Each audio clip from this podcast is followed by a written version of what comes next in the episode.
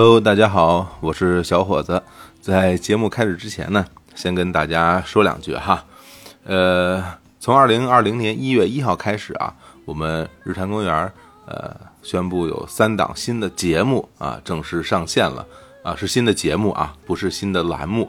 呃，它分别是在周三更新的《日坛物语》，呃，周四更新的《说归说》和周五更新的《天地无用》。从上周开始啊，也已经开始陆续跟大家见面了。那今天大家听到的这期节目呢，呃，其实是《日坛物语》这个新的节目的第一期和第二期的联播版，也是想通过这样的方式呢，让不知道已经有新节目的听众啊了解这个大事件。也欢迎大家在各个音频的平台啊进行订阅、留言、分享啊，素质三连。呃，《日谈物语》这个节目呢是由淼叔跟我主持的，当然也会不定期的邀请其他嘉宾来做客。呃，每周三的上午七点半更新，节目时长呢是在四十分钟上下。呃，虽然今天我们更新了这个呃《日谈物语》的第一期和第二期的联播版，但是在本周三啊，在《日谈物语》本身的这个节目里边，我们一样会更新节目的。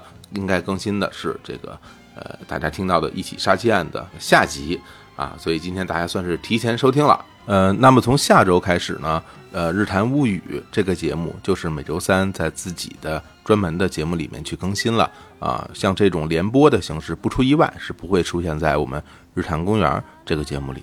呃，另外有很多的朋友也很关心啊，说说淼叔以后还会不会在《日坛公园》里继续录制节目呢？呃，答案是肯定的啊！之后淼叔依然会在日坛公园里录制啊这个案件类的节目。啊，还有人问啊，说以后是不是李叔跟小伙子不会在一起录音了？啊，不是啊，不是，我们日坛公园的节目还是我们俩一起来录的，这些大家都可以放心。呃，那好吧，那我们就开始听节目吧。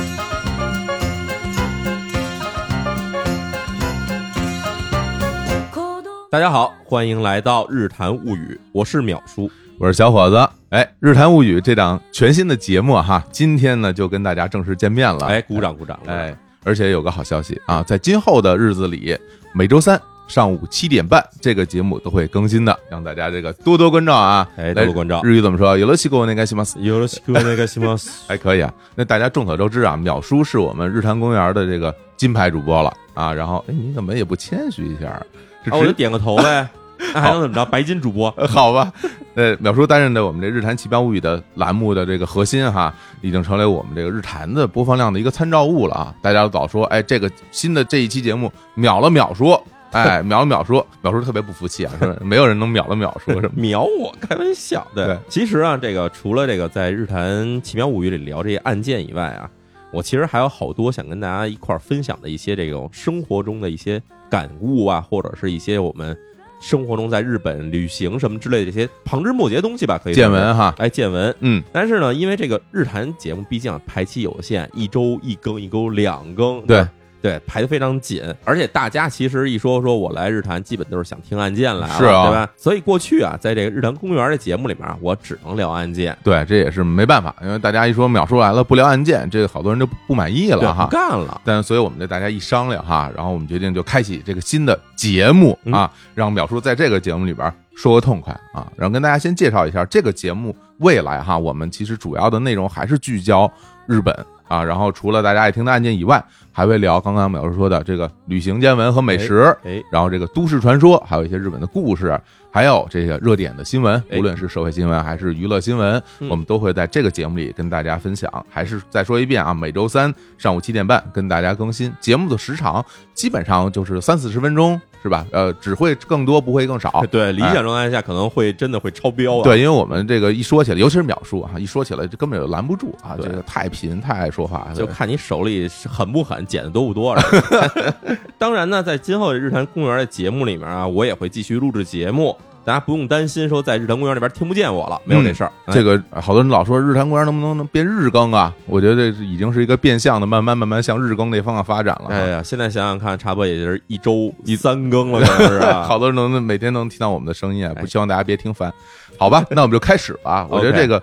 开张第一期啊，我觉得还是得得一好彩头，哎，得有一个案子是吧？我们 上道上道上道，哎要不今天咱还是先聊个案子，先聊案子吧。哎，那今天聊哪个案子呢？今儿这案子其实算是一个我认为在我写过的案子里面一个非常值得大家一起去探讨的一个案子。嗯，因为我其实写案的时候呢是有两种感觉的，一种感觉就是我们这案子从头到尾就是坏人好人的斗争。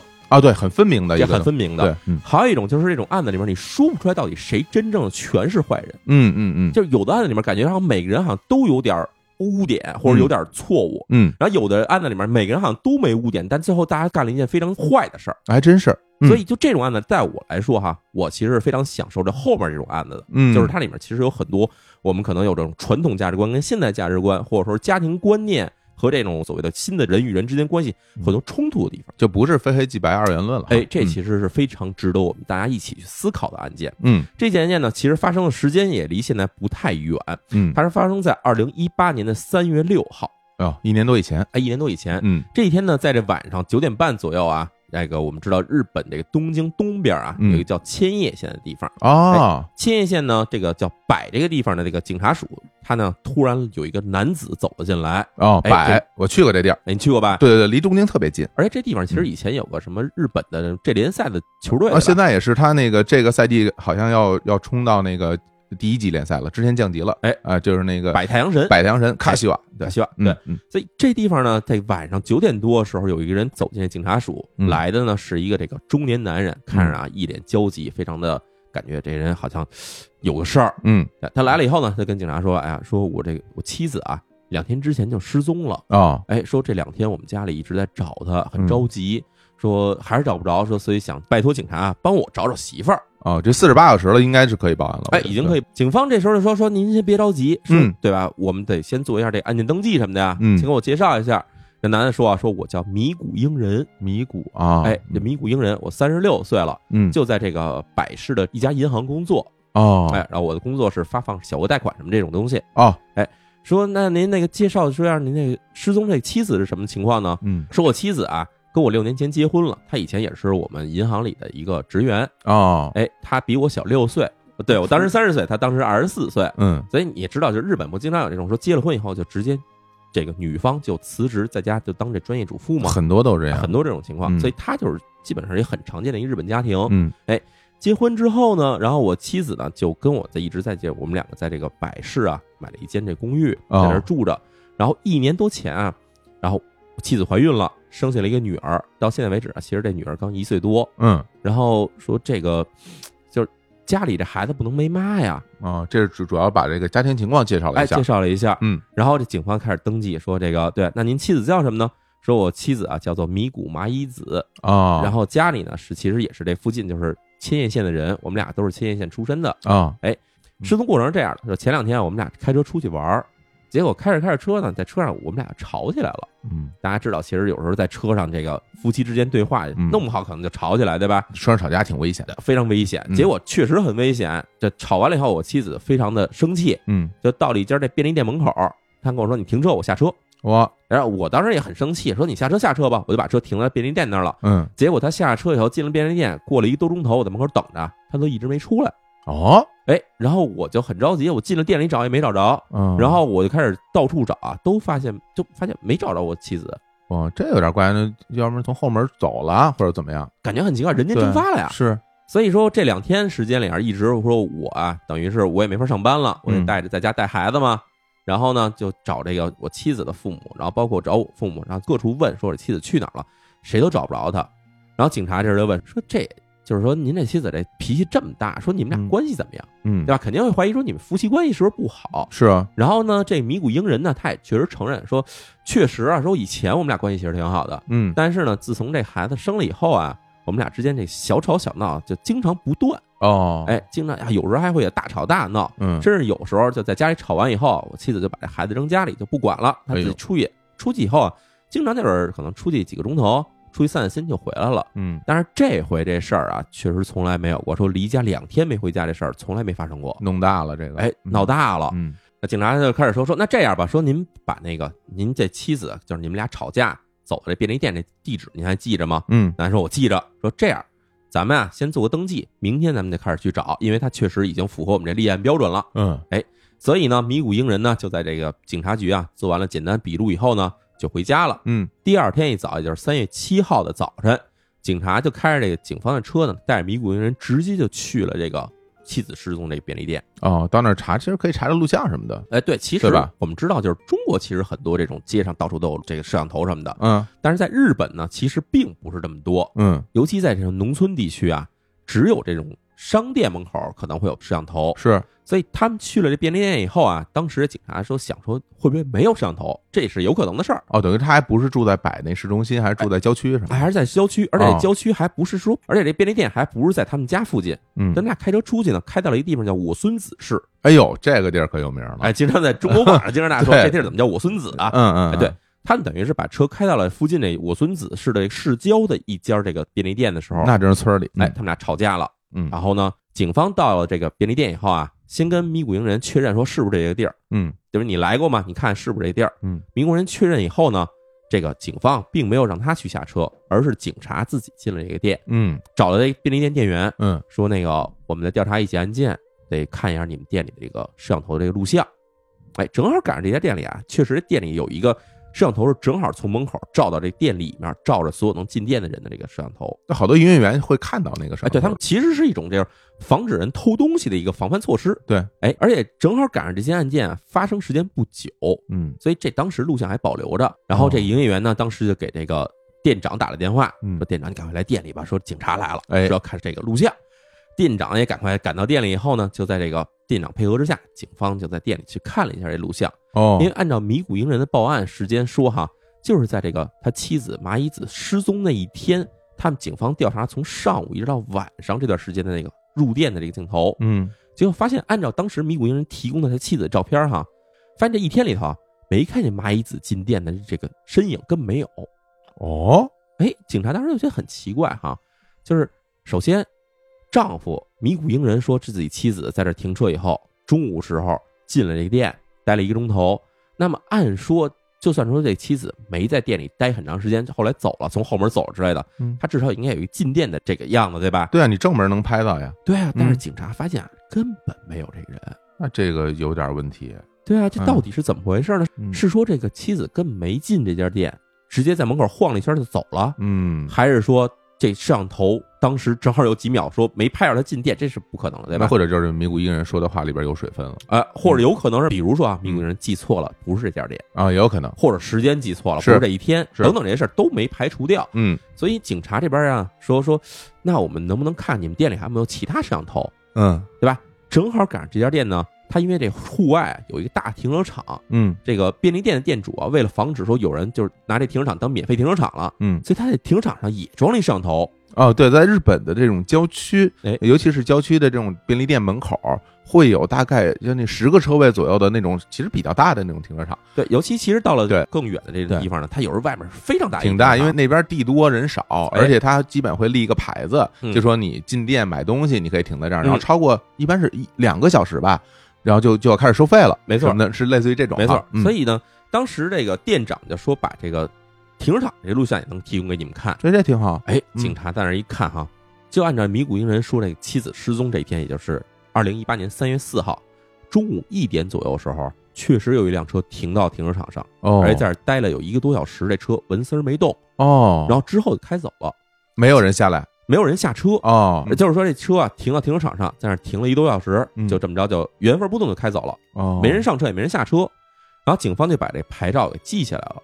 警方开始初步怀疑这车可能就是迷谷营人的车，嗯，但是呢，为了防止打草惊蛇，或者说给他一些不必要的怀疑，是，警方把这事儿全记下来，从便利店出来，回到警车上，跟这在车上等着迷谷营人说啊，店里录像出点故障，我们在录像里啊不太好找你妻子的这个形象，嗯对我们可能需要更长时间调查。啊，这样，今儿咱先到此为止，我先把您送回家，然后后边呢，我们安排一天时间去您家里，去家里取一下这个您妻子的一个指纹啊和嗯 DNA 等等这些东西，因为我们怀疑说您妻子假如失踪的话，可能在别的地方还会留下一些蛛丝马迹，这样对方便我们进行比照嘛。警方还挺有经验的哈。警方很有经验，嗯为什么这么干呢？其实原因就是因为啊，说实话，在警方的眼里啊，所有的这种所谓夫妻关系或者男女朋友之间关系，假如有一方出现了，比如说是被害、嗯，失踪，那么最大的嫌疑人就是他的另外一半。的确，所以呢，警察当时选择就是说，我不打草惊蛇，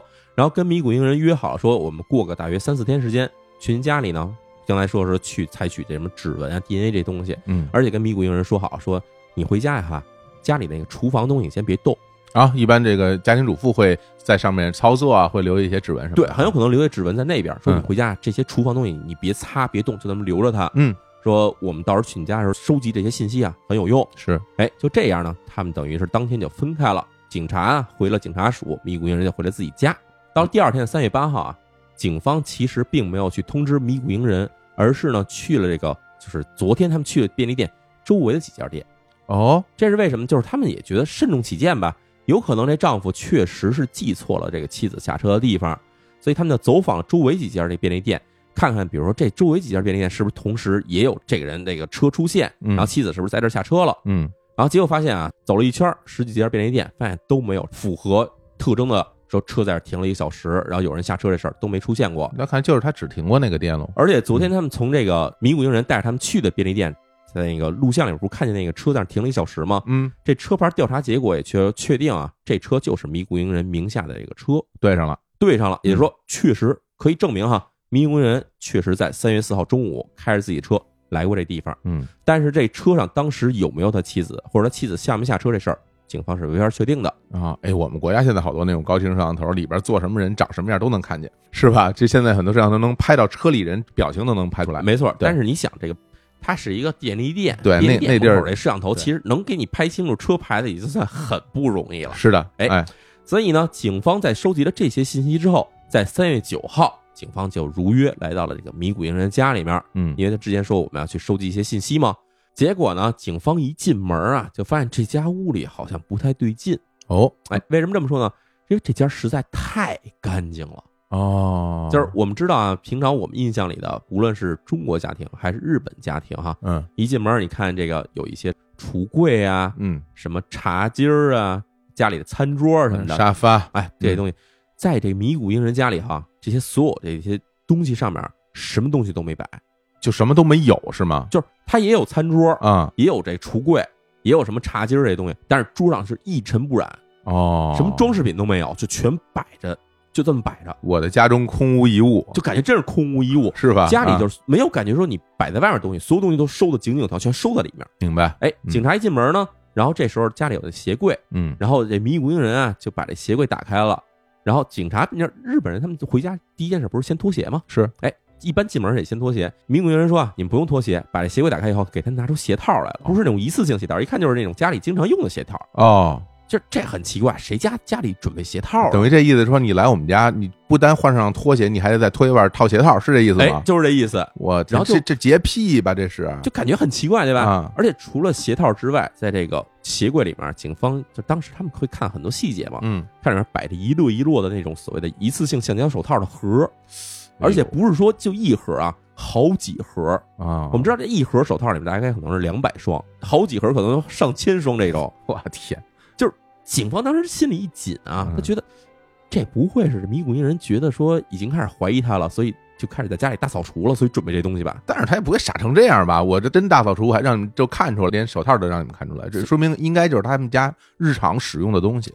这对吧不光是这样啊，警方就按照当时的想法说，厨房对吧？这些地方应该会有这个女主人麻衣子留下这些指纹什么的。嗯结果他们就去了这个厨房嗯检查，比如说厨房这些什么厨具、嗯，什么菜刀什么的，锅碗瓢盆，锅碗瓢盆这些东西，按说都应该指纹对吧？对，甚至连那冰箱把手都查了，啊，完全没有任何指纹，就感觉这家里这些东西全是新购置的，全是新的一样，有点吓人，就感觉这家里有点吓不正常，这家里头出什么事儿了，对吧？不？太正常。哎嗯，警方说哎这坏了，这嗯。肯定是让人给对吧？把这证据全给消除了，擦了什么的，全给擦了。嗯。警方一边这么想着，然后就去了这家的这个卧室，因为卧室他们一进屋啊，呃，想想看啊，这家里刚刚生了一个小孩儿，嗯。对吧？之前肯定是夫妻俩人住在一起的，他们一进屋里，发现这屋里也不太对劲。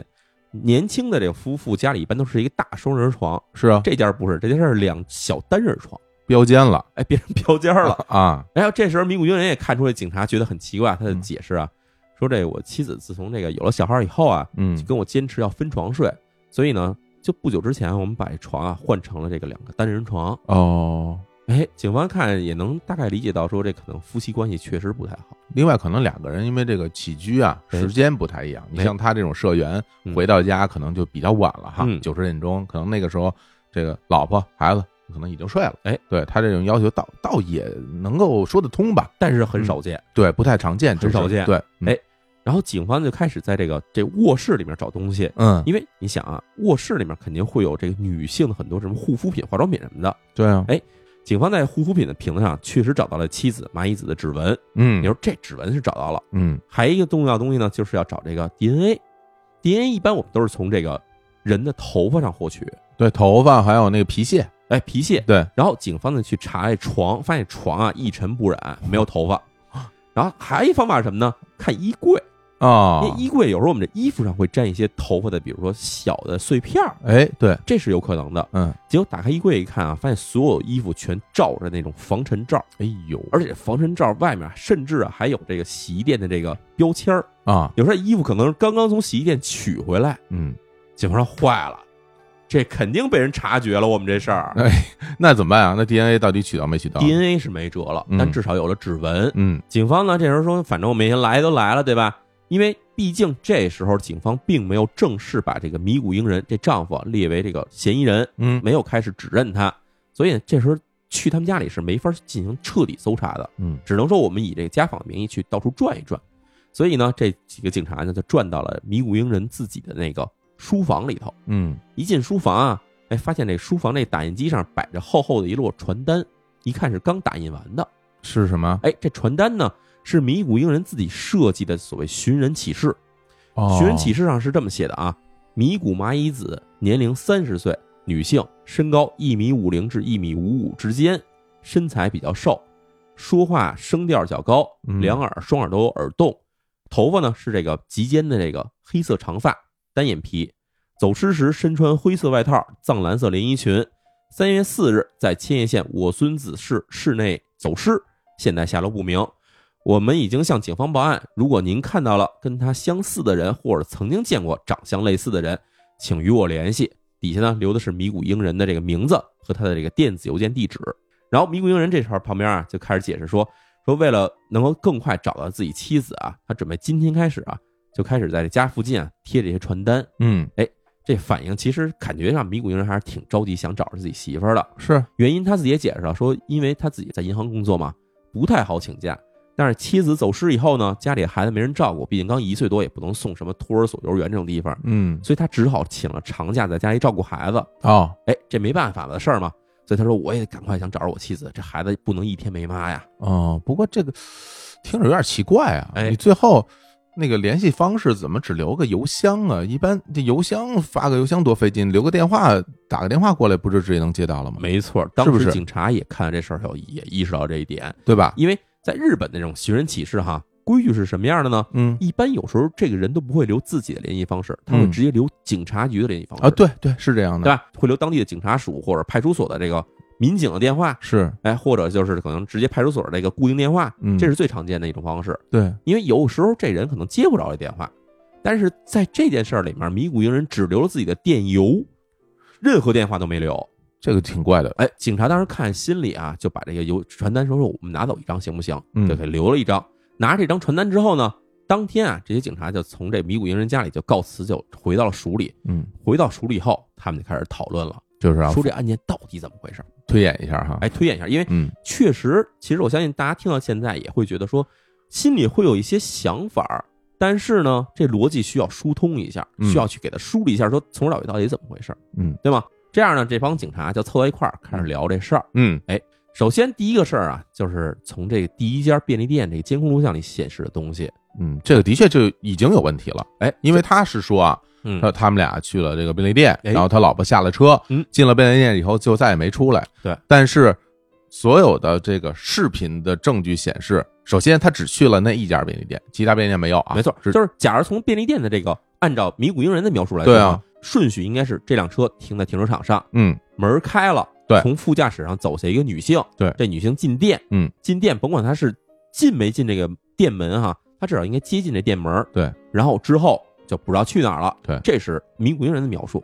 但是在这个摄像头里显示的东西呢，是这车停在停车场之后，没有人下车。对，从第一步就已经有点问题了。但是奇怪是，这车在停车场上还停了一个多小时。哎，对，根本就没有人下车嘛，没人下车。但是这车在这停了一个多小时是干嘛呢？这事儿没法理解。因为这是第一个疑点了，这是第一个疑点了，对吧？嗯，那你就开始确定说，迷谷英人这个人啊，很有可能跟警方说的话里面是有出入的。对，可能这第一个这他说这细节就是有水分了，就已经有水分了。对，那么他为什么要有所隐瞒？这先带着疑问往下走。第二个事儿就是刚才我们提到这个寻人启事，那寻人启事上刚才像火总说的，这个寻人启事上为什么没留电话？对哦，哎，这可以解释一种方式，就是说他可能在设计时候就有了疏漏，就没想到这事儿。嗯，但是呢，你想哈。假如说他最开始是说在妻子刚刚失踪这段时间里面很慌乱的情况下制作这份传单的话，那这可以解释。对啊，除非就是他报案之前，哎，他就已经慌了，他已经把这打好了，然后然后慌了就没有把这话印上去。哎，这是一种可能性。嗯，但是这传单制作的时候，不光是他已经向警察报案了，而且警察已经陪他调查了两天。嗯，哎，调查之后呢，警方还把自己联系方式都留给了丈夫米谷英人。在这种情况之下。迷谷英人在制作传单的时候，还是没有把信息放上去，那这个其实也是说不通的。对对，这个也是个疑点，但是这个疑点没有第一个疑点那么大。哎，因为这可以以那种就是说报案之前打印的来作为一个解释吧，我们能够理解这种行为吧，这是可以的。对对，嗯。那么第三个疑点就出来了，第三个疑点就是迷谷英人家里到底是怎么回事儿？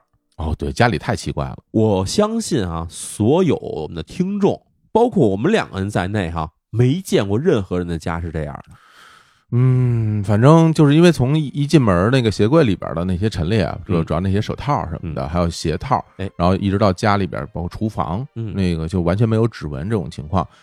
你要让我说啊，嗯，我觉得就是这家里人可能行为有些奇怪，就是咱们排除说破坏现场的可能性啊，但其实我觉得破坏现场可能性更多了。但如果我们排除破坏现场的可能性的话，那这家里人就太奇怪了，那说明这个人。平时在家里边永远戴着手套，对，就是对吧？对，就是我们其实生活中可能听说过一些有洁癖的人，就听说过，但没有见过这样的。有人洁癖的人是老洗手，对，或者是去哪儿什么拿个纸捏着什么的，哎，对对，这是见的。或者比如说在外面穿的衣服一定要脱在门口，对，鞋不能进屋，这些都是不能算非常常见，但是是。在洁癖的这个圈子里面啊，这是很可能的一种事儿。是，但是你说听说过谁说在家里一定要全戴着手套？对，连就是洁癖到连指纹都不能留，这个有点过分了。这就有感觉像是一连环杀手作案的样子了。对，就是这个感觉，我觉得像是你让我说，我觉得有点像破坏现场了。对，但是又回到那一点，说你要是真的破坏现场，你不会说把这些东西还留在那儿，故意给警察看。是啊，就是因为你毕竟报了警了，人而且你也知道警察会来你们家。如果真的从一个罪犯是吧，或者嫌疑人的角度来讲的话，你不能暴露这么大的破绽给警方。这感觉就是你看这儿以后，感觉警方已经破案了呀。对对对对对，你把指纹都擦了，所以就真是充满了各种疑点，就没法解释。嗯，所以警方这时候觉得说，咱们在这儿能得到的唯一结论，嗯，就是一个确定的事儿哈，迷谷英人跟警方并没有说出全部实情。对，可以这么可以这么判断，可以确定的事儿。对，所以呢，警方决定说，咱们啊事不宜迟。咱们让这个迷谷英人来咱警察局，咱们当面问话。嗯，问话这事儿其实说起来好像就是说，哎，咱来咱聊聊，但不是这样的哦，是吗？哎，对，就是其实日本警察这个所谓的行事规则哈，其实是有一些跟中国是有区别的哦。对中国可能是那种到你们家里给你呱唧戴上手铐带回局子里边我们去审一下。我 天呐，直接拘了这个，这是非常常见的事儿，对吧？嗯。但日本呢？他警察在做这事儿的时候，他其实有几种等级的哦。当然，我们说这拘了，说给你扣押了这种事儿，就是你已经确实是嫌疑人了，而且警方手里是有证据的哦。对，假如说我手里没证据，把你拘回来，这事儿坏了，完事儿你可以去起诉我们。嗯嗯嗯，对，这是一种情况。当然，比这更严重的情况就是直接当场给你拘捕以后，把你们家给抄了。哦，这叫做家财搜索。呃，对对对对对，有经常可以看到这种事有有搜查令的，哎，有搜查令的。对，但是在什么都没有情况下，警察还有一种方式是可以采取一种所谓的半强制的措施。嗯，这怎么说？就是要求你来这儿参加问话。哦，对，这个问话不是说你可来可不来，你必须来。我明白了，其实是就是之前反正是看那种影视作品里边有那种情况，就是说我去你家，哎，比如我是警察，哎，然后我去淼叔家里边，嗯我问问你各种情况，嗯你可以接待我，你也可以不接待我，嗯我问的话，反正你你想答你答，你不想答就不答，对这可能是初步的这种调查，这是最简单的。对，但是像这种就是说我不去你家了，你来我这儿，对你来我们局里，对我们我们番里，对吧？我们来，这那这可能就是更提一级更严重的这个事儿呢，在日语里啊叫做事情听取。哦，哎，这事儿就是属于那种，不是说我想听你说话，你可以来，你可以不来，不是这样的。你只要不来，我就可以发拘捕令。哦这样的，那就必须去喽。你必须去，等于是嗯你一定要来警察局。但为什么警察在这时候做的这事儿感觉非常的慎重呢？嗯这是因为在各国的警察系统里面，其实都有一个这个不成文的规矩啊，就叫做说不介入民事纠纷。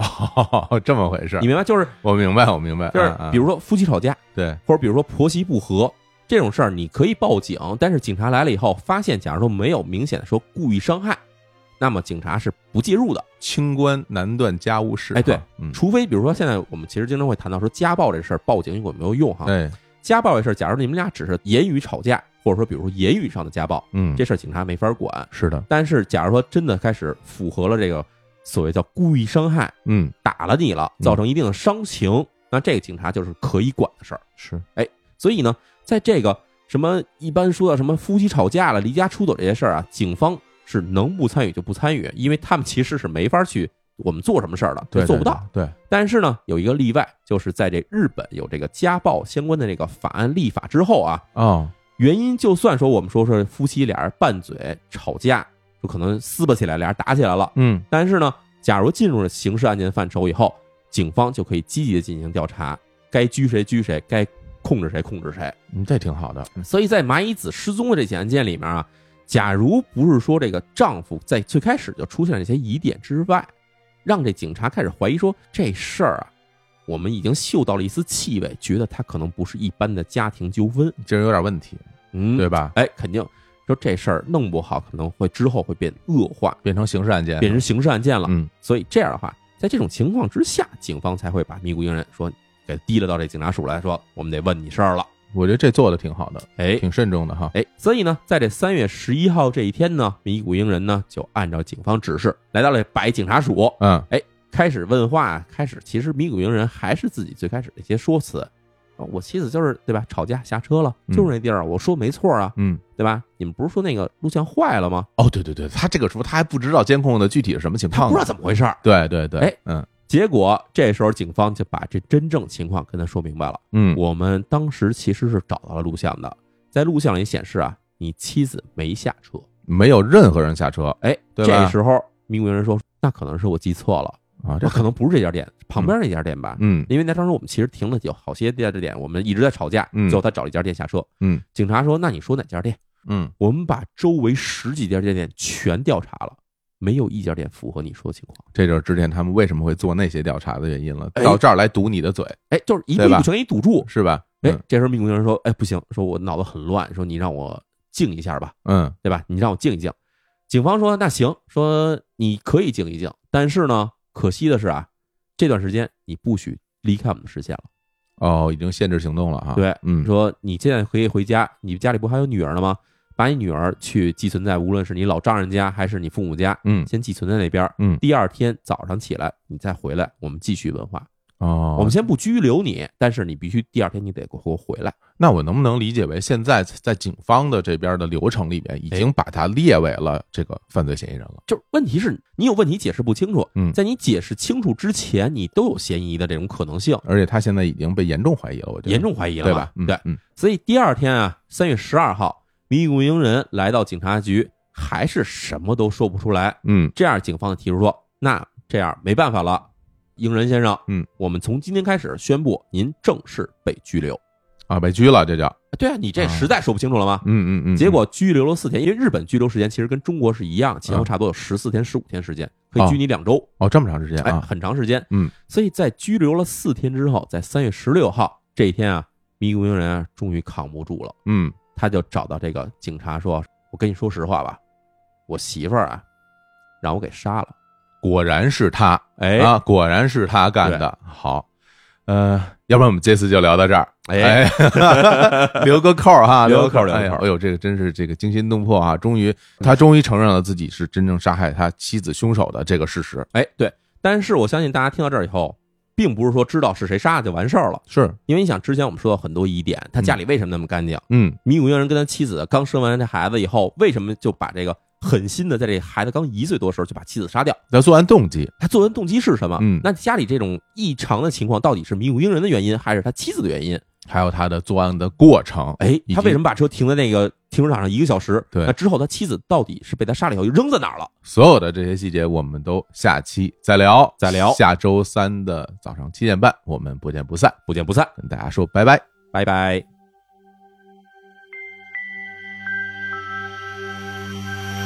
あの日の夢を今もずっと追いかけ続けていたら今頃僕は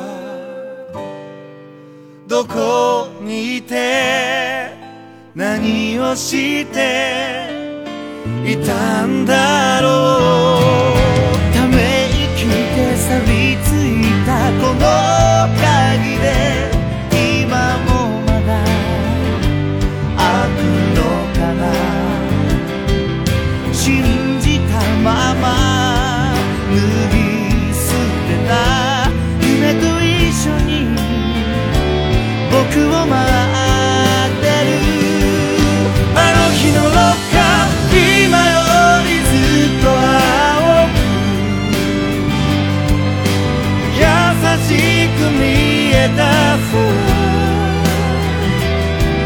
何を忘れたんだろう。何を覚えたんだろう。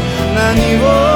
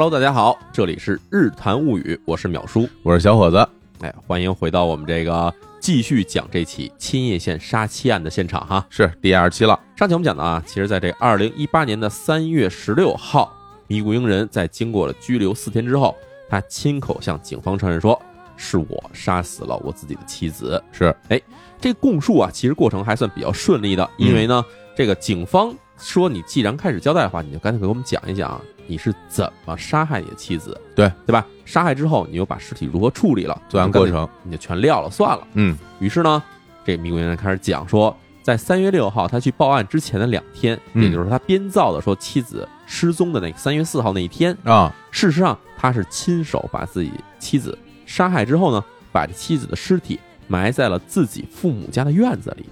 哦，还埋在自己父母家的院子里，所以听起来就很复杂，对吧？这事儿复杂了哎，啊，警察说：“那你给我们详细讲一讲。”然后他就开始讲说，三月四号当天中午啊，这个英人其实啊已经决定说要杀害自己妻子了，哦，并不是像他说说在外面两人发生了口角，没有这回事儿。嗯他当天中午呢，他做了咖喱饭，在咖喱饭里面下入了大量的安眠药。于是当天中午呢，麻衣子跟她丈夫英人俩一块儿吃，这咖喱饭，嗯，英人没有在自己这份儿里下安眠药，而是在妻子那份儿里下安眠药。那肯定，哎，嗯吃的时候，妻子还说：“哎，真好吃。”嗯。吃完之后啊，英人就说：“咱俩好久没出去兜风了，咱俩出去开车兜风吧。啊，那孩子呢？”孩子呢，先寄存在自己的老丈人家了。哦，哎其实英人这一步已经计划好了，嗯。他就是要趁着妻子出去兜风的时候睡着了，嗯。于是带着他上路之后，他就按照之前那个警方看的那个监控录像时候，嗯，中午一点左右，他把车就停在了便利店门口，停了一个多小时。在这期间的时候，妻子已经进入了昏睡状态。哦，等于说监控录像显示他在门口停了一个多小时，这段时间其实他是在等待他老婆就进入到严重的昏迷状态。没错，OK，一旦他觉得说妻子已经拍拍不醒了，嗯叫也叫不醒了，嗯他就在这个下午三点多的时候啊，把车开出了这个便利店，嗯然后来到了这个山林之间的一处空地上，在这儿呢，他就用自己早已经准备好的工具，把妻子就给勒死了。哦，然后在勒的过程中啊，因为我们知道，其实这窒息勒死的过程其实很痛苦，嗯。所以他妻子醒过来了。哦。但是醒过来以后呢，其实也算很模糊，他那个意识很模糊啊，他就说说，哎，你快松手，我好难受。哦，对，但是呢，这时候米古英人呢，并没有选择说心里有所愧疚，或者觉得就是我干脆算了，嗯。而是真的狠了心了，就把妻子给勒死了。勒死之后，他就把车开到了千县隔壁的这个茨城县的这个取手市，这地方住着米古英人的自己的一个父母，哦那等于父母养老在这地方等于有一处房子，还有一个院子。哦于是他去那边把这个妻子尸体啊运到院子里早已经挖好的坑，把这个妻子尸体放到坑里以后呢，就把坑啊填埋之后啊，开车就回了自己家。哎呦，那这个埋在自己父母家里边儿，因为你想啊，这个嗯他父母当时年纪应该很大了，没错是吧？平时应该都在家。对，那这个事儿是他们合谋还哎是怎么着？米谷英人这时候跟警察说：“说这事儿跟我父母没关系，全是我自己弄的。”嗯，但是警察不信啊，这这不合理。对啊，什么人在自己家里后院挖这么一个能埋人的大坑，还没人知道，这事儿不可能啊！且挖呢，那坑不是说一会儿就能挖开。没错，嗯所以警察马上就去找到了米谷英人的父母家进行调查。去调查一下啊，发现哎，米古英人的父母家其实啊，家里一共是有三个人。哦，首先有米古英人的父亲跟母亲，嗯，然后还有一个米古英人的奶奶，当时已经九十多岁了。哦，奶奶还奶奶还在家啊哎呀，然后这米古英人的父母是干嘛的呢？他的父亲跟母亲俩人在这个取手市开了一家做这披萨饼的那个饼托的店，哦，就专门做这饼托。哦，等于还在工作呢，还在工作，等于啊这饼托是卖给那些比如披萨连锁店什么的，给他们供货用的。明白？然后平时呢，他这个父亲在这个店里去打理这些生意什么的，嗯，母亲平常都在家，所以米谷英人这个说在家里挖坑这事儿啊，他妈妈假如不知道这事儿，不太可能。是哦，所以呢，警方也开始去调查，说这家里是不是还有其他人在这家里。从这个户籍上看到啊，米谷英人啊家里其实是一共三个儿子，嗯，哎，米谷英人是老大，还有两个弟弟。这两个弟弟呢，几年之前都搬到东京去了，等于去上班去了。上班了，所以这个地方，假如说要是真的有人跟他配合的话，唯一的可能性就是米古英人的妈妈。啊，对，妈一直在家呢，没错。嗯，然后警方问说米古英人啊，说你这坑是用什么东西挖的？米古英人说说我是用铁锹挖的，这铁锹呢是刚买的一把铁锹，那这是预谋杀人喽？预谋杀人啊。对，警方搜查他的父母家里仓库，嗯，找到了一把确实看起来是全新的铁锹，嗯哎，这也跟他的所说的这个特征对应得上。而且呢，从他们家里啊找到一张这超市的购物小票，哦，这小票呢就其实就是离他父母家不远处的一个我们知道这个所谓什么园艺的这种工具店的这种小票，啊，小票上就记载着时间是这个二零一八年三月一号，而且上面买东西呢就有一条就是这个铁锹，哟，那就完全就是这杀害人的工具，作案工具了，哎，嗯。但是呢这三月一号啊当天是一个工作日，嗯，这工作日这一天，米谷英人事实上是有不在场证明的，也就是说，他其实当天是在银行上班。哦，那么去买铁锹这个人就不可能是米谷英人，那要不然就是他爸或者他他妈，没错。那所以说，买这铁锹的目的，假如就是为了挖这个埋人的坑的话，那么去买铁锹这人很明显肯定参加了这个埋尸的活动。嗯嗯，所以警方拿到这些证据之后呢，马上就提审了米谷英人的母亲，叫做米谷惠美。结果这米谷惠美啊，在警方这个询问之下，马上就承认了，说是我协助我儿子把这个儿媳杀害了，是我去策划这个事儿，不是我儿子策划的，是我策划的。然后埋尸这个事儿也是我策划的。哦这然后事儿复杂了，哎，嗯警方说，那您给我们讲讲说这事儿，因为肯定在这件事里面，不同的这个所谓当事人啊，对于这事件的描述可能是有不同的，是有出入的。嗯所以警方就让那个米谷英人的母亲米谷惠美说：“你给我们讲讲这事儿怎么回事儿。”于是呢，这米谷惠美开始讲，说在这个差不多事件发生啊半个月之前，二零一八年二月二十三号啊，这个时候他的儿子英人啊就来到了这个自己家里头，嗯然后看起来的状态非常不好。于是这母亲惠美就很担心，说你到底出什么事儿？你跟我聊一聊吧。然后这时候英人就说说，妈，我我熬不住了，我想把我的媳妇儿，想把麻衣子给杀了。哎呦，这个对，当时听起来都 非常奇怪啊。对他啊妈妈这惠美听这事儿，觉得也也也非常，因为这种事儿你回家跟你妈说，这什么意思啊？就是你想杀人的事儿，怎么能跟家里人说呢？对啊，对啊，啊然后，所以所以他妈当时也慌了，说为什么？说你嗯为什么要杀你这个媳妇儿啊？就是啊，哎但是这儿子呢就说啊，说我实在过不下去了，嗯。过不下原因啊，咱们之后会讲，说好。到底为什么过不下去了。嗯。然而这时候，这个米谷英人的母亲选择的事情，并不是说劝说自己儿子说你放弃杀人的想法，说你别这么干，说这犯法，并没有，而是最后还是同意了，说行，说你要杀你媳妇儿，我可以帮你。然后这尸体处理呢，你也可以埋在咱家院子里头，这样没有人去翻动这事儿的话，这尸体也不会被人发现。嗯嗯。所以在之前我们说这个三月一号中午，是这个米谷惠美，也就是英人的母亲自己前往的园艺商店购买的铁锹和绳索，绳索就是后来米谷英人用来勒死自己妻子的那条绳索。啊，他妈妈买的，哎，嗯然后到了第二天下午，也就是三月二号这一天，趁着这个附近这街上行人比较少的这时段的时候呢，英人就回到了母亲家中，跟他母亲一起在自己家后院挖了一个大坑。挖完大坑以后呢，他们还用这个塑料布把这盖上了，为了防止他的父亲发现这事儿。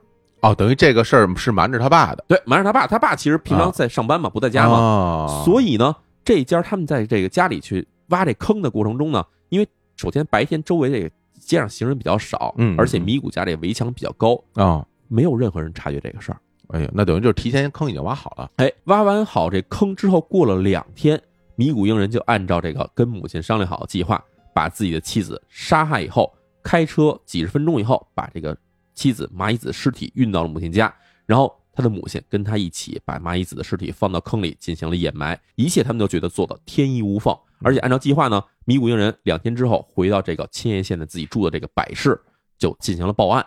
他的目的其实也很明显，就是家里这个妻子，假如就这么失踪了，自己什么都不提的话，警方肯定会怀疑自己，嗯所以不如就直接，我现在就先去报案，嗯，嗯假装嗯说妻子莫名失踪。明白，等于就是他们设计好的这么一个局，没错然后，整个这个局里边，其实参与者就是他和他的母亲，没错其，实他爸一直到案发也不知道自己家里院子里边已经埋了一个尸体了，埋了自己的儿媳妇儿。哎呦，这想着都有点吓人，对，嗯。所以这个事情啊，到这个二零一八年的七月十八号，也就是日子已经差不多过了四五个月了时候，嗯警方呢就最终确定了这些案件里面真正涉嫌这个作案的人，也就是我们之前提到的米谷英人和米谷惠美，将这母子两人直接逮捕。嗯哎第二天，七月十九号，警方就从这个米谷英人父母这院子里头啊，把这个米谷麻衣子的尸体，按照他们指认，嗯，把这个尸体起获了出来，嗯嗯发现了这尸体。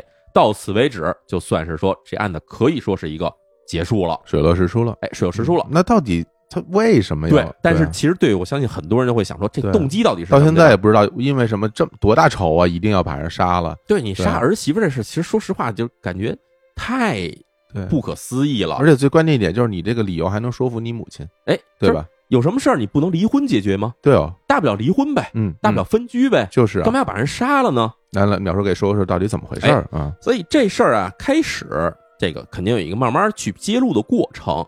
然而呢，在这揭露过程之前，我们先说一下媒体在这事儿上其实做的这个作用是非常不好的。嗯因为你知道这媒体小道消息啊，什么各种记者，他们会挖掘各种各样的蛛丝马迹，然后进行分析。嗯当然，这种事儿在国内其实也很常见，就经常出了什么案子以后，我们经常看到某某论坛啊，经常哎挖出来很多看起来未知的这种什么所谓的这种线索，经常反转。经常反转，那其实这都是编的。嗯这第一件事儿编出来是什么呢？就是有人开始怀疑说，这个米谷英人跟他母亲两人合谋去杀这妻子的动机，可能是他们母子之间有不可告人的秘密。这个有点就是完全是八卦小道消息的这个路子了哎。，但是啊很多人爱看这事儿啊。怎么说呢？这事儿怎么出来呢？首先就是说，这个米谷惠美，也就是这母亲这边啊，嗯她其实啊，其实小时候啊，她是在这个茨城县曲首市这地儿长大的，嗯但是呢，她从小长得非常漂亮，非常好看的一个小女孩儿。哦然后呢，之后她就搬离老家，前往东京上学。嗯等她快退休之前，也就是说，她跟她老公这个所谓这披萨店啊其实就是十几年刚开的，是老公退休了以后在这边开的一个副业。哦，这时候他们才再搬回了老家。搬回老家之后呢，是自然啊，以前这些老朋友啊、同学人都会来见面啊，好几十年没见过面了，这种会叙叙旧。嗯结果他们就发现米谷惠美啊，经常就是只要一见面，就把那自己孩子，就是自己的米谷英人的儿子这照片拿出来跟大家炫耀，嗯，说我儿子多么多么优秀，多么多么聪明，多么多么厉害，然后在哪哪上班，是一个大银行的工作人员，嗯。哎，就等于炫耀自己儿子，是。而且跟人聊天几句话就会提起自己儿子，哦，所以很多人觉得，哎，这米谷惠美对自己儿子这个喜爱有点过分了，哦，超出常人了。有点超出常人了。嗯。另外一方面啊，这个米谷英人这边的同事也有人说，说米谷英人这人啊，其实好像有点这个恋母，八宝。哎，跟妈妈关系也特别好。哦，哦。然后这样，你要顺藤摸瓜，很多人开始推测，有可能是这两个人啊，这妈妈就是米谷惠美，嗯觉得这个儿媳跟自己儿子关系太好了，产生了嫉妒，哦，好好好，或者呢，就是这儿子啊想跟妈妈关系很好，嗯但是儿媳从中作梗，嗯，所以两人联手就把他做掉。这个反正听着挺玄乎的。哎嗯嗯，但是你想，这推测大家一听，哎，这个母子之间还有这种奇怪的关系啊，不，伦是吧？哎，布伦，这肯定大家很喜欢这事儿，就开始聊。嗯但是呢，这东西也被推翻了，嗯因为其实后来证明啊，其实米谷英人根本在这个结婚之后，跟自己母亲之间的联系就非常少了。嗯，毕竟两个人都不在一个城市住，没错啊。啊另外一说法是什么呢？就是说这米谷麻衣子被害这个原因，妻子啊，嗯，她自己啊行为不端，哟，又是八卦。哎啊。婚内出轨，然后呢，这个丈夫实在气得过不了了，觉得自己被戴了绿帽子了，嗯。就把媳妇杀了，这也是一种八卦。这个说法是怎么出来呢？是因为有人去翻了这个迷雾麻衣子啊之前在这个 Facebook 上留的这些一些留言，哦哎他有人会跟朋友聊啊，说哎什么时候给我介绍个帅哥啊，说好想跟人出去参加聚会什么的这种话。哎呀，其实我们知道，其实有一些这种网上留的这种话，其实都是真真假假的。对啊，你不能就当不了证据啊，这东西就是你开玩笑嘛，哎呀，想认识个帅哥啊，什么这种事儿，其实谁都能说呀，对说说而已嘛。就是过过嘴瘾嘛。对哦，对，嗯所以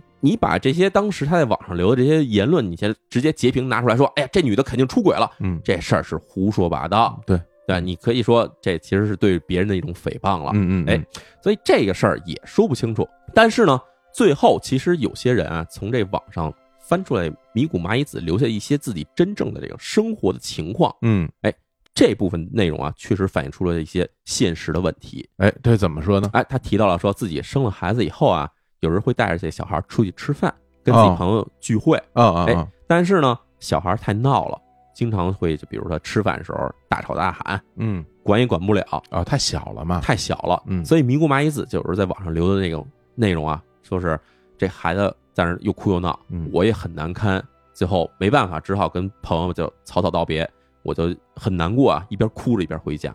啊，就是可以理解为，其实他那段时间是想要跟别人、跟朋友去接触，想要去有社交生活，嗯。但是因为养小孩这个事儿牵扯到了他的太多精力，使他去没法去平衡这个事情，明白明白，就等于其实自己的生活被困住了，哎，被困住了，是吧？就是因为夫这个丈夫每天这个嗯。上班，对。啊，白天呢他自己在家又做家务又带孩子，然后时间长了想出去跟朋友们见见面吃个饭，结果孩子又带不出去，哎就自己可能就觉得啊，我的人生一下就进入了一个困局了被，捆住了被。捆住了哎啊啊啊！另外，他还写过一种推文啊，说写的时候给这孩子，你看小孩儿肯定要找幼儿园嘛，啊尽管孩子刚一岁多，但是你得给几年之后做准备嘛。嗯结果她开始找幼儿园的时候呢，就发现那丈夫什么忙都不帮，就天天上班下班，就反正就这些事儿。结果她自己在外面走了一天，精疲力尽。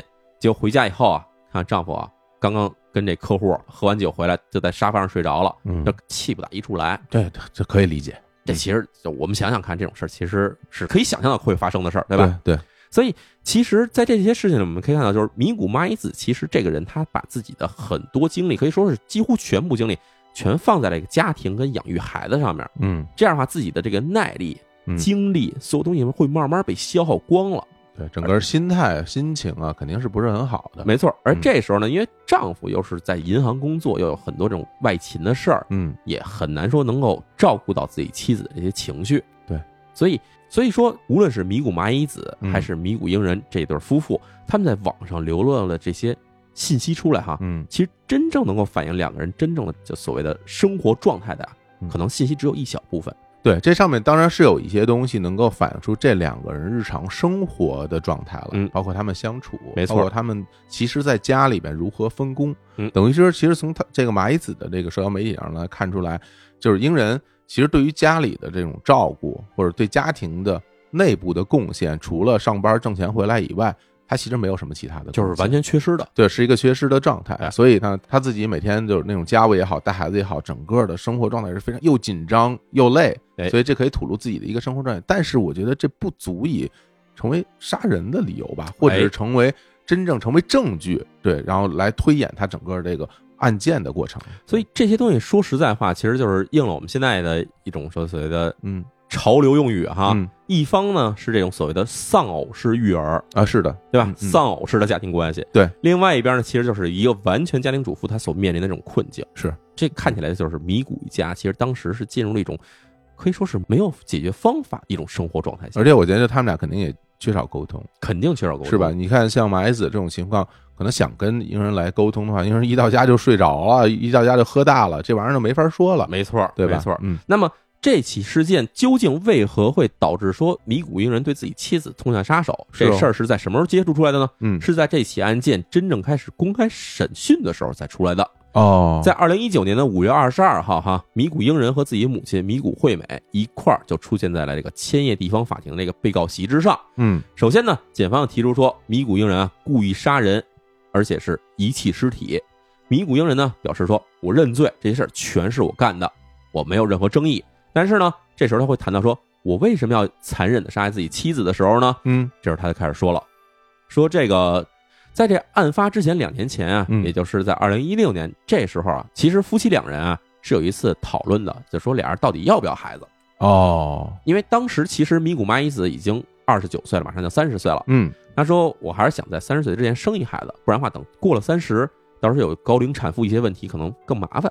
嗯嗯嗯，哎，所以呢，当时就提出说啊，我还是觉得咱俩应该要个孩子，嗯，他这个年纪在日本生孩子其实也算比较晚了算是比较晚的了。嗯嗯于是呢，两个人就按照计划，在这二零一七年三月份的时候呢，就有了一个女孩诞生出来了。嗯，还挺顺利，哎，，但是由于啊，当时这个出生日期比这个预产期啊早了近两个月，可以算是一个早产，嗯哎所以呢，妇产科这边这个医生就嘱咐这对儿这个父母，嗯小孩儿这个生活环境一定要足够的干净，早产儿算是抵抗力比较低的嘛。啊是，所以呢，这时候为了照顾孩子呀，所以为了照顾孩子呢，一方面麻衣子在家里照顾孩子，而他自己觉得照顾不过来，就把自己的母亲，也就是这个丈母娘给叫来了，哦，哎，说咱们俩一块儿照顾这小孩儿。一个人是不行的，得得有人帮忙，嗯这时候突然啊，这个麻衣子的母亲发现自己女儿好像有点不太对劲了。哦，就是他的母亲来说了这段话哈，哎，他母亲说啊，说啊这个，她觉得自己女儿好像得了一种叫洁癖强迫症。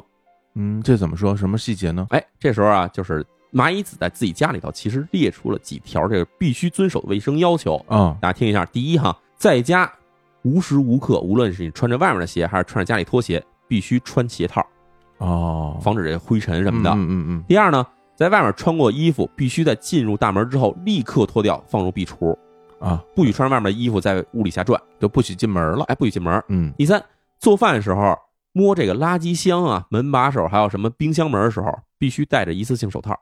啊，这就是门口的那个一次性手套，那那个那一大堆哈，哎，就解释了这个事儿。嗯第四呢，为了保证这个碰宝宝时候是无菌环境，所以麻衣子自己绝对不做饭。啊，明白，嗯对，就是孩子我来照顾，嗯做饭什么事儿你来弄，因为你要接触一些外面来的食材。哎嗯嗯，那就是他妈妈来做饭喽，哎，他妈妈或者是丈夫来做饭。丈夫基本上都在上班呢哎，，对。然后嗯第五条哈，上厕所时候必须换上这个一次性手套，上完厕所以后要把这个一次性手套摘下来，扔在厕所垃圾桶里头，再戴一个新手套，哦，嗯，这个反正是有点儿严格了，有点厉害哈。嗯然后呢，电灯开关哈，就家里所有这种开关的东西，不能直接用手去碰，必须用这一次性筷子去碰这个开关，哎这个就有点儿有点难以理解是吧？对对对对，哎，嗯然后最后一条，在外面用过的这什么公文包啊、手机等这些东西呢，回家必须放进塑料袋儿，不许在屋里打开。有时候你回家想玩会儿手机啊，进门第一件事儿，先把这个手机放在一个密封袋儿里头，嗯隔着密封袋儿你才能玩手机，不许在屋里玩这个拿进来的手机什么的，不行。哎呀，这个怎么说呢？就是这说说实在的啊哎，我们我们如果从一个客观的角度来评价，这个是人家家里的事儿，嗯对吧？就是每一个人有自己选择生活方式的权利。嗯你在你家里，你爱怎么生活怎么生活，其实对别人是无权评价我的，我觉得甚至无权评价和打扰的。嗯，但是我们如果就事论事的来讨论这个话题的话，那我我我当然会认为这是一个很严重的强迫症。对因为我们呃平时的生活中可能也会遇到一些吧，我自己也会遇到一些有这种啊洁癖，所谓有洁癖的朋友。当然，大现在很多人都会说啊，我有我有洁癖，什么我有强迫症或者怎么样，可能很多时候都是一种一种说法哎。那真正的洁癖，我我见到过的比较，我觉得是的啊嗯，可能就是一进屋肯定马上就要把所有的衣服都换掉，哎，然后呃要换拖鞋，嗯对吧？然后但是鞋套都没见过啊。然后那个可能不能穿着外面的衣服来坐家里的沙发哎啊，你想坐床是更不可能的哎，甚至有的房间是禁止你不能进，外人进的。这种情况我我是见到过的，对，但这个可能我觉得就已经算是比较洁癖了。但是像麻衣子这种情况，就是家里自己家里的人。开灯都要用筷子去开的这种情况，我觉得这是真是有点严重了。你见过在家里戴无一次性手套的？对，而且就是家里穿着自己家里的鞋，还要戴鞋套套的这种，我当然我能知道他所有的这些目的都是为了让自己的孩子能够尽量在一个干净的一个环境里边成长，但是这个好像是有点过了。对，事实上来说啊，强迫症这种东西啊，嗯，它既然叫症了，就是它其实是一种病，是一种心理上的疾病。你我觉得是应该是有一点了。对嗯然后心理上疾病啊，它其实跟正常疾病一样，就是你不能放任它。嗯嗯嗯，就是假如我们得了一个什么，比如说得了一流感，说你不治它，你让它一直恶化下去，这肯定结果是非常可怕的。那同样的，对于心理上这种强迫症，你也不治它，你一直放任它下去的话，结果也很可怕。但是在这样的一个情况里面，因为哎她作为孩子的母亲，哎而且她当时的身体可能也比较虚弱，而且她在哺乳期，嗯家里边的人其实很难去拒绝她的这种要求。对，所以只能是放任她的要求越来越升级。就我们大家其实只能去满足她的这种这种需求。是的对，我们不讨论对还是不对啊，对就是说在。出应对这样的局面的时候，我觉得嗯。如果换成我，嗯。我是是鹰人这个状态，嗯我可能也只能接受他的大多数人都会说，就是人之常情嘛，你就是顺着他来就好了。对对，对。但是这种情况会越来越升级，比如说哈，早上起来鹰人说要去上班了，这你看你的公文包是装在塑料袋里头，你得把公塑料袋拆开，在公文包拿出来嘛。嗯结果穿鞋的时候呢，英人就把这个公文包就放在家里这个橱柜上了，哦，已经打开了是吗？就是把塑料袋打开了，放在橱柜上，然后开始穿鞋。嗯结果蚂蚁子看见了，说不行，你把家里弄脏了，你不把家里打扫干净，你不许走。哎呦，哎，这时候就让英人开始干了一个大约有半个多小时的一个家里的大大扫除。就消毒，消毒啊，你不把这东西，消除完，哎我不碰，我碰了以后我就脏了，嗯所以你得去在这儿消除。我在旁边看着，我哎指导你去干。所以英人就因为这种事儿，经常在单位迟到，哦因为你让你耽误了半个钟头在家里去收拾这些东西啊。嗯嗯嗯，然后？呢，然后英人自己的供述啊，家里每周的消耗品是这样的：首先，三百到五百副的一次性手套。哇，真是有点多，因为你想，你 每次上厕所，你开冰箱门，你都得换一副手套。嗯是是是，哎，然后呢，一次性筷子就是家里用来开这个电灯开关的两百双，嗯嗯，哎鞋套每天都要清洗消毒。嗯然后只要说你觉得这太烦了，我不干了，或者说你无意中就破坏了这个蚂蚁子的规矩的话，哈，当时蚂蚁子就会要求你什么都别说，全家全部大扫除。啊，这个的确是有点儿有点严重了，我觉得他这个洁癖有点严重，就他会让跟他住在一起的英人会觉得非常痛苦，压力会很大。压力非常大。对，然后家里呢进来所有外来的人，比如说家里这个，甚至说自己的这个丈母娘来家里头来嗯探望，或者说这个英人的父母来家里玩的话，必须戴口罩才能进屋，不戴口罩不许进来。嗯嗯，哎，就这样逐渐下去以后哈，到了二零一七年的五月份，也就是这孩子刚刚诞生两个月左右时间的时候呢，这个英人啊就觉得麻衣子状态不太好，跟这自己的丈母娘，也就是麻衣子的母亲商量一下，说咱们陪他去精神科医院看一看。嗯，寻求医学上的帮助倒倒是一个办法啊。哎，对，结果到了精神科医院以后，马上就确诊说这就是一种洁癖强迫症。嗯然后呢，到了五月中旬的时候，蚂蚁子就开始按照这个医生指示啊，吃一些精神科药物来控制自己这个洁癖的这强迫症，啊，服药了。哎，开始服药了。哦这药物作用其实是很明显的，从这个当年的五月份到十月份之间啊，蚂蚁子病情呢逐渐的缓和了，嗯这家里人开始慢慢放心了，就是家里不至于那么就老天天要那么大张旗鼓的搞卫生什么的了。嗯嗯嗯，哎但是呢，到了二零一七年十月中旬，这药的副作用开始显现出来了。哦，这还有副作用啊？哎，有副作用。哦这副作用是什么呢？实际上它会造成一定程度上的你精神不稳定的状况。哦，结果这个蚂蚁子性格发生了剧烈的变化。哎，就这个最开始发现这个异常情况是什么呢？是这麻衣子的母亲，她到家里来看着自己的一个外孙女儿，结果发现这个麻衣子当时正哄着自己这个闺女睡觉呢。嗯哎，拍这小孩儿，想悄悄拍着，是要让他睡午觉。嗯，那过了几分钟啊，这个外孙女儿看这个，就家里来了人以后啊，她就开始不安分了，嗯开始小声哭闹，开始吭叽，然后结果发现这个女儿开始越来越重的拍这个自己的这个刚出生这个女儿，哦，就是她可能也是烦躁吧，烦躁了，对对吧？就是拍拍睡不着，就开始砰砰砰使劲打，哦，甚至到最后啊，开始攥拳头，开始捶这孩子，呃，这个有点有点过分了哈，对吧？就是啊你开始用拳头捶的话，那你肯定是你生气了他，更不可能睡着了。哎，这时候这蚂蚁子母亲马上就上前说：“就别别别别，你别这么哄孩子，这哄孩子这么哄不对。嗯嗯，”然后就把这孩子抢过来自己抱着。嗯过了一段时间呢，英人也发现这种情况，就是因为他毕竟还是母乳喂养嘛，所以这个蚂蚁子抱着孩子这个给他喂奶的时候啊，结果有时候小孩就吃吃不愿意吃了，嗯不愿意吃的这时候，蚂蚁子就变得特别的烦躁，就给孩子使劲摁在自己的胸口前面，告诉你吃，赶紧给我吃。哦，这时候就有人觉得这妻子怎么好像有点有点有点狂躁症了，就是不是？突然很狂躁啊，，对，真是很狂躁。嗯然后有时候他在单位加班啊，这时候蚂蚁子给他打电话说：“你赶紧回来，嗯我跟你说，我看见咱家闺女，我看见她就烦。你要不回来，我跟你说，我不保证说我不对她下手，哇，这个有点吓人了，这很吓人嘛。嗯嗯结果在麻衣子这种情况这严重了以后啊，家里说你赶快去医院再复查一下，看是不是出了新的问题了。结果呢，麻衣子这时候开始拒绝这个去就医了，这很常见嘛，就是精神病人其实很多都是那种嗯不愿意去看医生的。所以在这个当年的二零一七年十一月的时候，麻衣子就说：“我再也不去精神科医院去看病了。嗯，他给我吃这些药，给我变得很奇怪，我不相信他们了。哦，哎，而且呢，他要把之前那些洁癖的规矩又再拿出来了，比如说按照以前的这些该怎么干给我怎么干，嗯家里还是必须一尘不染。哦，结果英人就觉得这个我受不了这事儿啊，是好不容易觉得这噩梦结束，怎么就回来了？他就去了精神科医院啊，想跟医生商量一下。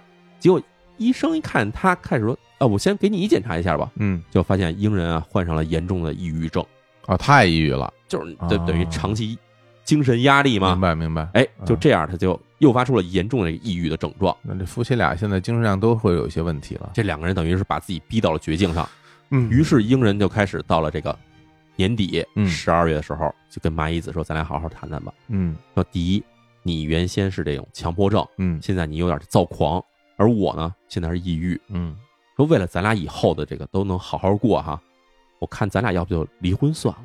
哇，他这种精神状态，你跟他提离婚，哇，你知道这麻衣子怎么干的？嗯麻衣子当时二话不说就把这还不到一岁的女儿就抱着就跑上阳台了。嗯，你再说一句离婚，我把她扔下去，你信不信？我天，真是就完全没有办法。其实其实他们俩现在已经没有办法正常沟通了。就是两个人已经完全都不太正常。对对对，两个人精神上都会都有些问题了。哎，嗯所以呢，这时候英人就觉得啊，说这个麻衣子也不太适合继续照看自己的这个女儿了。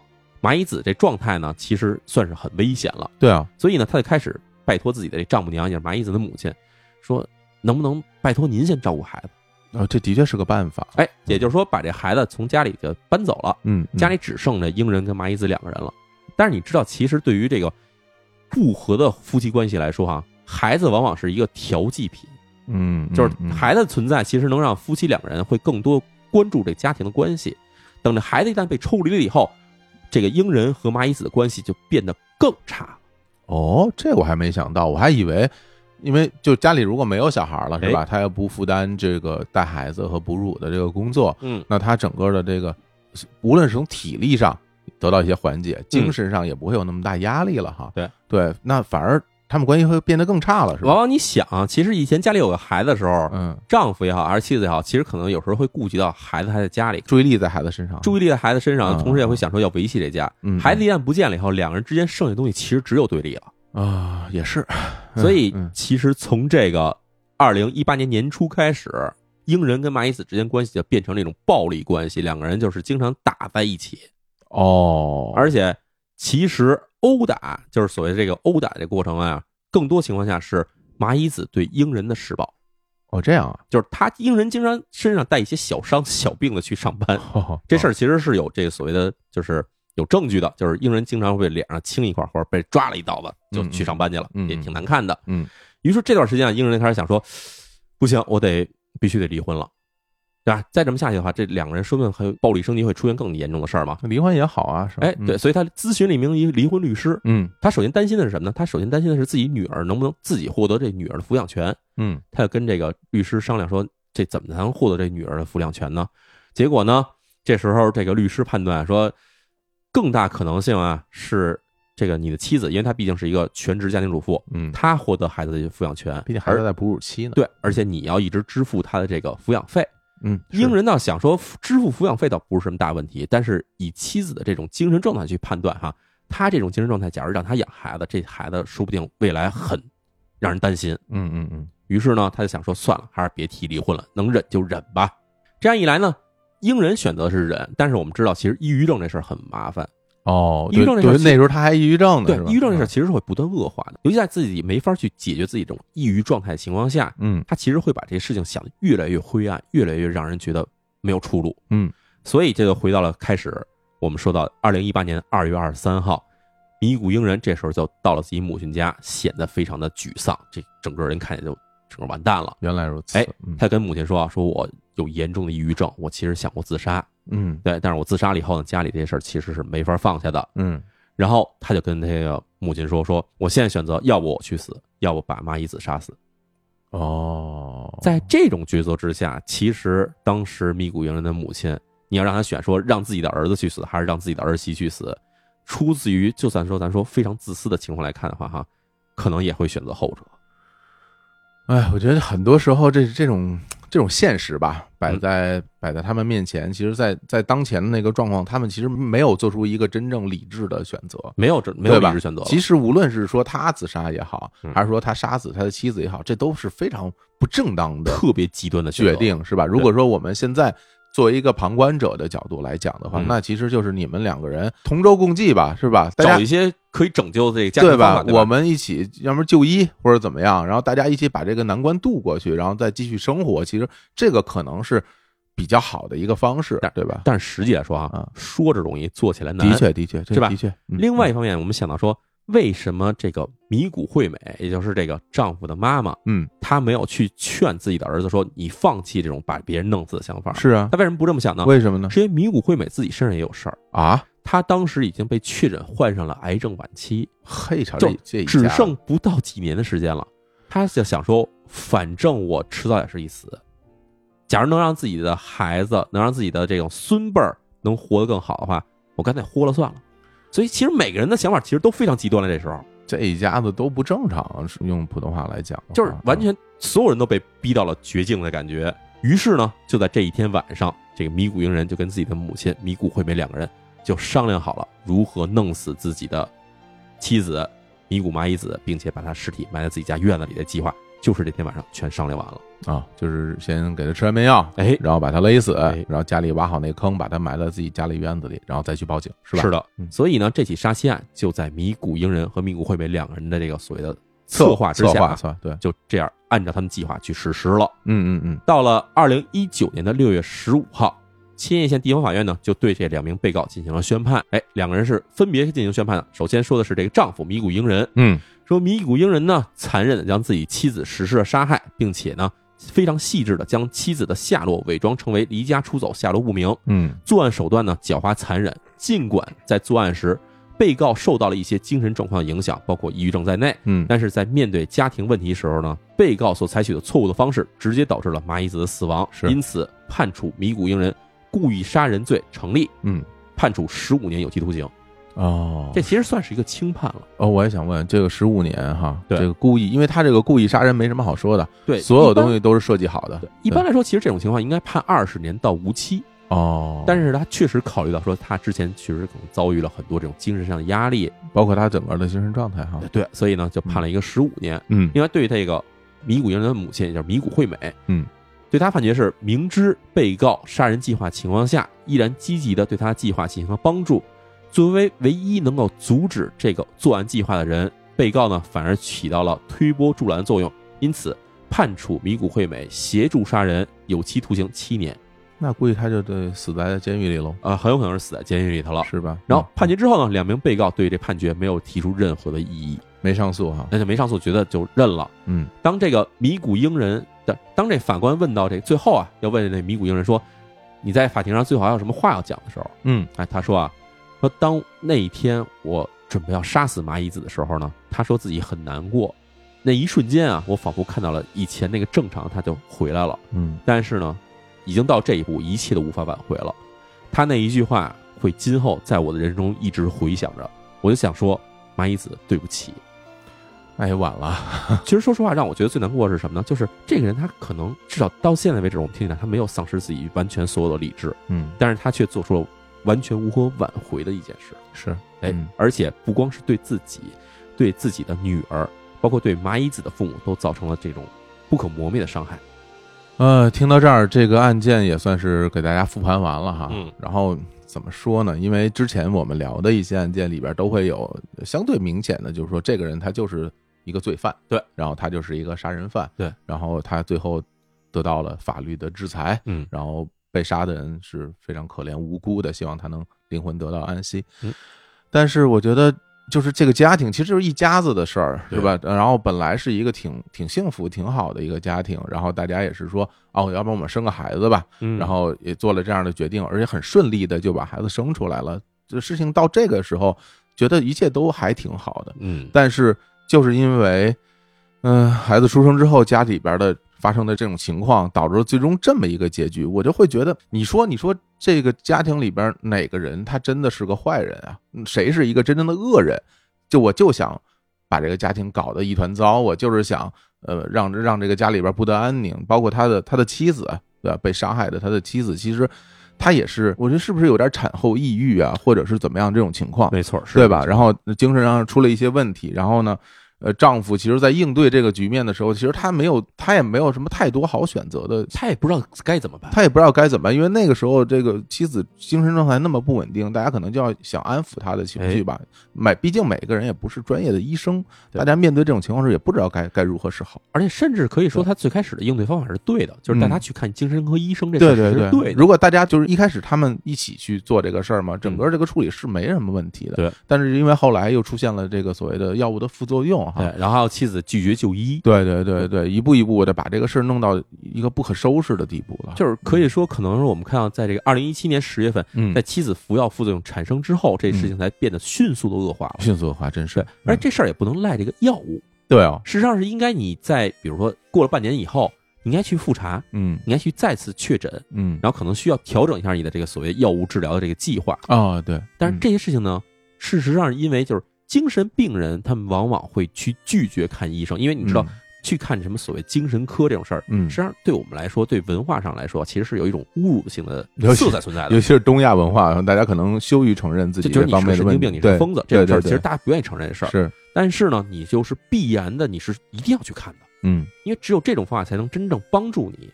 然而，就在这种所谓的就是可能心理上矛盾的作用之下吧，妻子不愿意去看这病，嗯而丈夫这边呢又没法去有效去把妻子带到医院，说咱们还是好好治一治。而且同时又被两件事拉扯，一方面是养孩子这件事哎情，其实是非常耗费精力和体力的；另外一方面，丈夫还要上班，还要上班，对他整天的这个朝九晚五的，其实都不是朝九晚五上班了。日本这银行社畜大家都知道，整个工作强度是非常大的。但而且他自己还有抑郁症，抑郁对症情况下，你就更容易去逃避这些事情。对，所以大家仅存的那一点点力气，可能只够抚养这个孩子了。是的然后自己身上的这些问题，其实没有办法去解决了。哎，呃，所以听完这个案件之后，我就感觉，你说呃世界上的事儿真的就是非黑即白吗？真的就是他一定是罪人，他一定是是受害者，或者就是所有罪案都是善与恶的对立吗。我觉得，我觉得这里边的所每一个人，他既是受害者，他同时也在某些细节上，他也是那种施暴者，他其实在伤害别人，他在伤害别人。所以就可以说这是让人可能是一声叹息的一起案件吧。就是我觉得，如果让我们来讲的话，那可能就是一个词能形容，就是悲剧。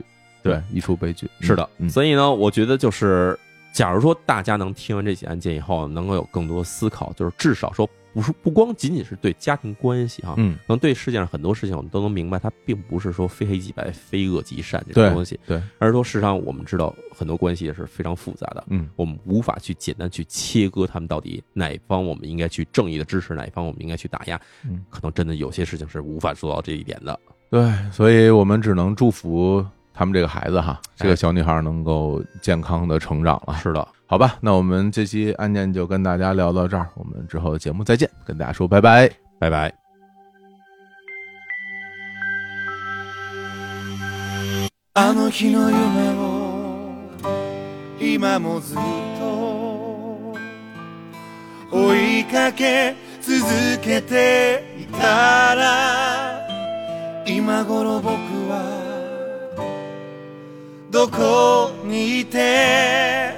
何をしていたんだろうため息で錆びついたこの鍵で今もまだ開くのかな。